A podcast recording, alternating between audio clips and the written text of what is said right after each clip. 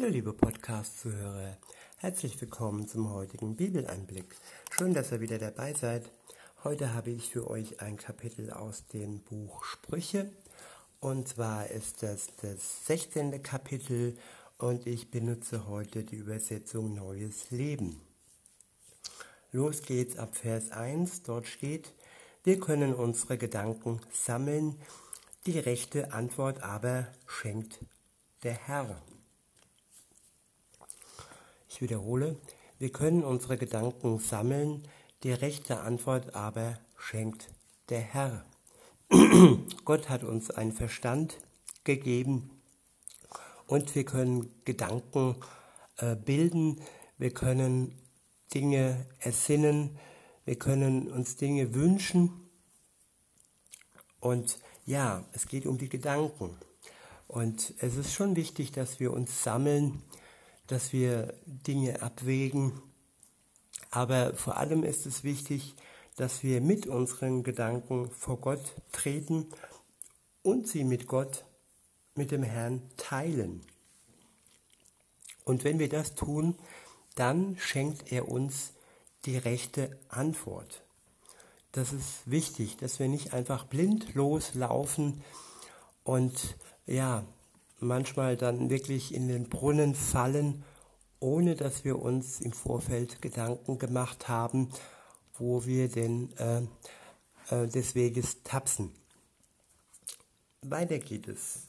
In Vers 2 heißt es, der Mensch hält sich selbst für rein, aber der Herr prüft seine Absichten.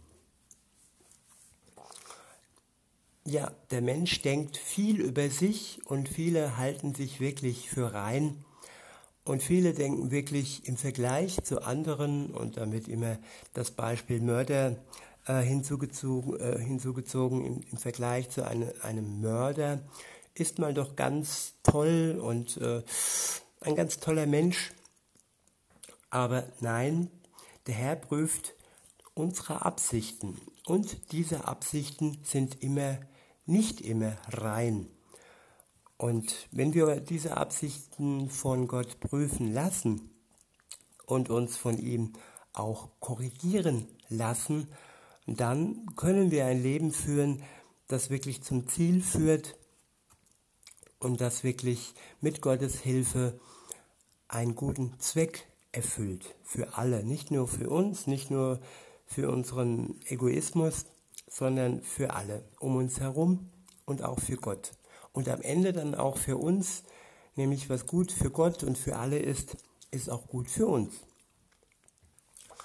In Vers 3 heißt es, Vertraue dein Vorhaben dem Herrn an, dann werden deine Pläne gelingen.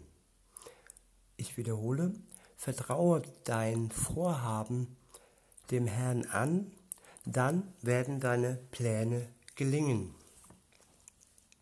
Ja, wenn ich vertrauensvoll mit Gott rede, wenn ich ihm wirklich alles anvertraue, was ich so vorhabe, dann werden meine Pläne gelingen. Es wird nicht immer das ähm, als Ergebnis herauskommen, was ich will, aber wenn ich Gott alles anvertraue, dann wird er meine Wege so leiten, dass es wirklich zum Gelingen führt. Und Gelingen, wie gesagt, ist nicht immer das, was wir wollen, sondern ist das, was im Endeffekt gut für uns und für andere ist. In Vers 4 heißt es, alles hat der Herr zu einem bestimmten Zweck geschaffen, sogar den Gottlosen für den Tag des Gerichts. Ich wiederhole, alles hat der Herr zu einem bestimmten Zweck geschaffen, sogar den Gottlosen für den Tag des Gerichts. Ich drücke es mal so aus. Der Gottlose ist ein Geschöpf unseres Vaters, ein Geschöpf des Schöpfers, ein Geschöpf des Herrn. Und er wurde geschaffen, auch wenn dies für den Tag des Gerichts ähm, ähm, erst äh, zur Erfüllung kommt. Er wurde nicht umsonst geschaffen und er hatte wirklich die Möglichkeit, sich zu Gott zu bekehren, zu ihm umzukehren wenn er dies nicht tut, dann ist es eben ein, ja, eine Schöpfung für den Tag des Gerichts. Das ist schade und das ist eigentlich, ähm, nun ja, es ist fast schon Verschwendung, aber Gott hat uns den freien Willen gegeben und wenn wir durch unseren Willen, durch das, was wir wollen, nicht wollen, mit ihm zusammen ein Leben zu führen, uns zu ihm zu bekehren, dann ist die Bestimmung des Menschen eben der Tag des Gerichts. Also das ist jetzt nicht das, was ich mir wünsche für mein Umfeld und nicht das, was, was sich andere wünschen, die selbst eine Beziehung zu Gott haben. Aber am Ende steht das Gericht und das ist leider so. Okay, weiter geht's mit Vers 3. Dort steht, der Herr verachtet den Stolzen. Sicher ist, dass er seine Strafe bekommt. Ja, und dieser Vers hängt auch damit zusammen, wer stolz ist, verbaut sich den Weg zu Gott. Der ist stolz auf sich, auf seine eigenen Taten, auf das, was er geschaffen hat, auf das, was er angehäuft hat, auf seine Eigenschaften. Und ähm, ja, aber er ist nicht stolz auf Gott, weil er keine Beziehung zu ihm hat. Und aus dem Grund kann Gott diesen Menschen, diesen stolzen Menschen nur verachten. Denn wer Gott links liegen lässt, der kann von Gott am Ende der Zeit nicht für gut geheißen werden und den kann Gott nicht ähm, vor dem Gericht bewahren. Weiter geht's mit Vers 4. Dort heißt es, nee, wir sind schon bei Vers 6. Dort heißt es, Gnade und Treue decken die Sünde zu. Ehrfurcht vor dem Herrn bewahrt vor dem Bösen. Ich wiederhole, Gnade und Treue decken die Sünde zu. Ehrfurcht vor dem Herrn bewahrt vor dem Bösen. Ich würde den Vers eher von hinten auf, aufbauen, nämlich Ehrfurcht vor dem Herrn, bewahrt vor dem Bösen, ist eigentlich der erste Schritt. Und wenn ich vor dem Herrn Ehrfurcht habe und ihm treu bin, dann ist er mir gegenüber gnädig und treu. Aber für den Anfang, wenn ich mich zu ihm bekehre, da steht seine Gnade und seine Treue bis zu dem Zeitpunkt, wo ich mich bekehrt habe, auch im Vordergrund. Denn wenn Gott nicht gnädig und treu gewesen wäre uns gegenüber, dann hätten wir nicht die Möglichkeit gehabt, zu ihm umzukehren und dann im weiteren Leben vor dem Bösen bewahrt zu werden. Und nun ja, die Sonne scheint auch über die Ungläubigen bis zu dem Zeitpunkt, wo sie sich bekehren. Also die Gnade liegt insofern auch in der jetzigen Zeit über allen Menschen, über der gesamten Menschheit. Gott sieht über alle Menschen, äh, sieht auf alle Menschen gnädig. Und wir leben in einer Zeit der Gnade, solange bis Jesus wiederkommt und bis das letzte Gericht er anfängt. Ab Vers 7 heißt es, wenn die Wege eines Menschen dem Herrn gefallen, lässt er sogar seine Feinde in Frieden mit ihm leben. Ich wiederhole, wenn die Wege eines Menschen dem Herrn gefallen, lässt er sogar seine Feinde in Frieden mit ihm leben. Ja, das ist, wenn, wenn, wenn wir Feinde haben, und feststellen, dass diese Feinde mit uns Frieden schließen.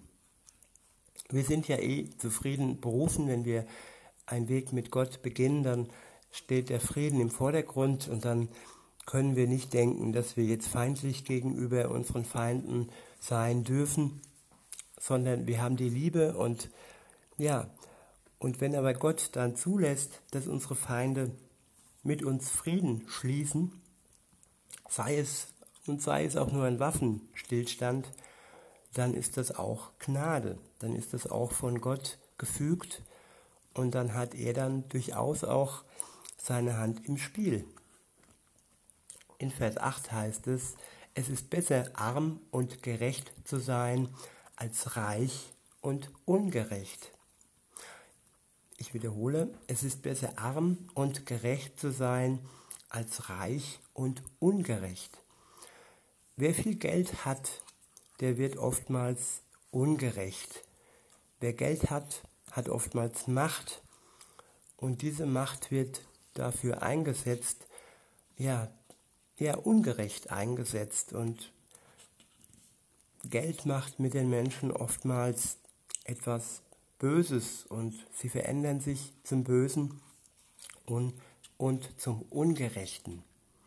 Insofern ist es wirklich für die allerkleinste äh, Minderheit vielleicht so, dass Geld für sie äh, ein Segen ist und dass sie gut mit ihrem Geld umgehen können. Aber oftmals ist es doch so, dass Geld den Menschen verdirbt und ihn ungerecht macht. Weiter heißt es dann in Vers 9, ein Mensch kann seinen Weg planen, seine Schritte aber lenkt der Herr. Ja, und das ist auch was Beruhigendes, dass ich ähm, mit meinen Plänen zwar meinen Weg äh, gedenke zu steuern, aber dass trotzdem Gott meine Schritte lenkt. Und ähm, wenn ich wirklich weiß, dass er nur Gutes mit mir vorhat und dass auch meine Pläne manchmal scheitern, dann weiß ich aber, dass es ein gutes Scheitern ist, ein Scheitern, das nicht äh, schlecht für mich ist, sondern gut für mich ist und dass Gott dies auch lenkt, zum Guten lenkt.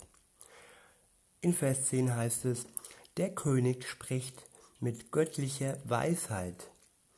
Er wird niemals ungerecht richten. Ja, ich denke, das ist ein König, der wirklich auch eine Beziehung zu Gott hat. Sonst könnte er ja nicht mit göttlicher Weisheit sprechen. Und wer dies hat, der wird niemals ungerecht richten. Ja, also in die Politik sollten meiner Meinung nach nur Menschen gehen, die wirklich göttliche Weisheit innehaben. Aber leider ist das nicht immer der Fall. Und wir sollten sie schon an ihren ähm, Früchten ja, prüfen. Das, was sie äh, ernten, das ist eben nicht immer gut.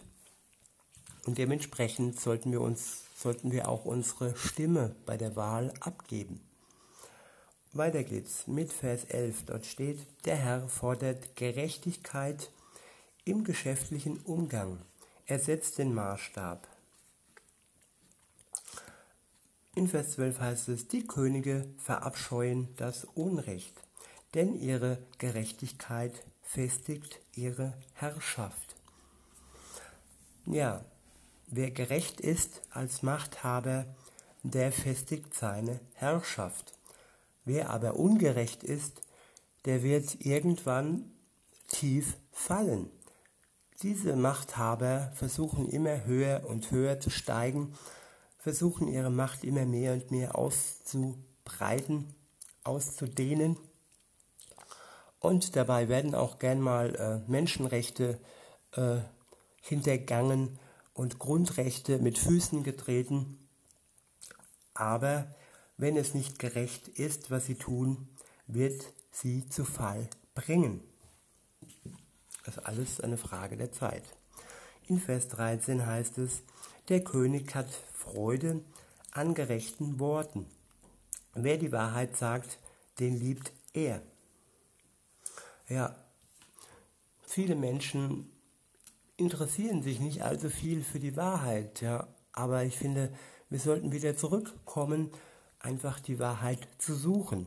Die Wahrheit im Glauben, in der Religion, aber auch die Wahrheit im Alltag und die Wahrheit in der Politik. Weiter heißt es in Vers 14, der Zorn des Königs ist eine tödliche Gefahr, aber ein weiser Mann besänftigt ihn. Weisheit ist eine starke Macht, mächtiger wie Zorn.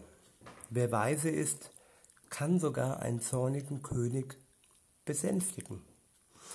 So wünsche ich mir doch, dass weise Männer auch die Machthaber versuchen zu beeinflussen. In Vers 15 heißt es, ein Lächeln des Königs spendet Leben. Seine Gunst ist erfrischend wie ein sanfter Regenschauer. Ich wiederhole, ein Lächeln, ein Lächeln des Königs spendet Leben. Seine Gunst ist erfrischend wie ein sanfter Regenschauer. Ja, wo sind die lächelnden Machthaber bei uns? Wer spendet sanften Regen durch sein Lächeln? Und wo ist Gunst zu sehen? Ja, man muss Ausschau halten. Oftmals sind es die, die ähm, ja, schlecht gemacht werden. Und wenn man genau hinschaut, findet man schon gewisse Machthaber, die noch fähig sind zu lächeln. Weiter geht's. In Vers 16, dort heißt es, wie viel besser ist es, Weisheit zu erwerben als Gold und wie viel besser Einsicht zu haben als Silber.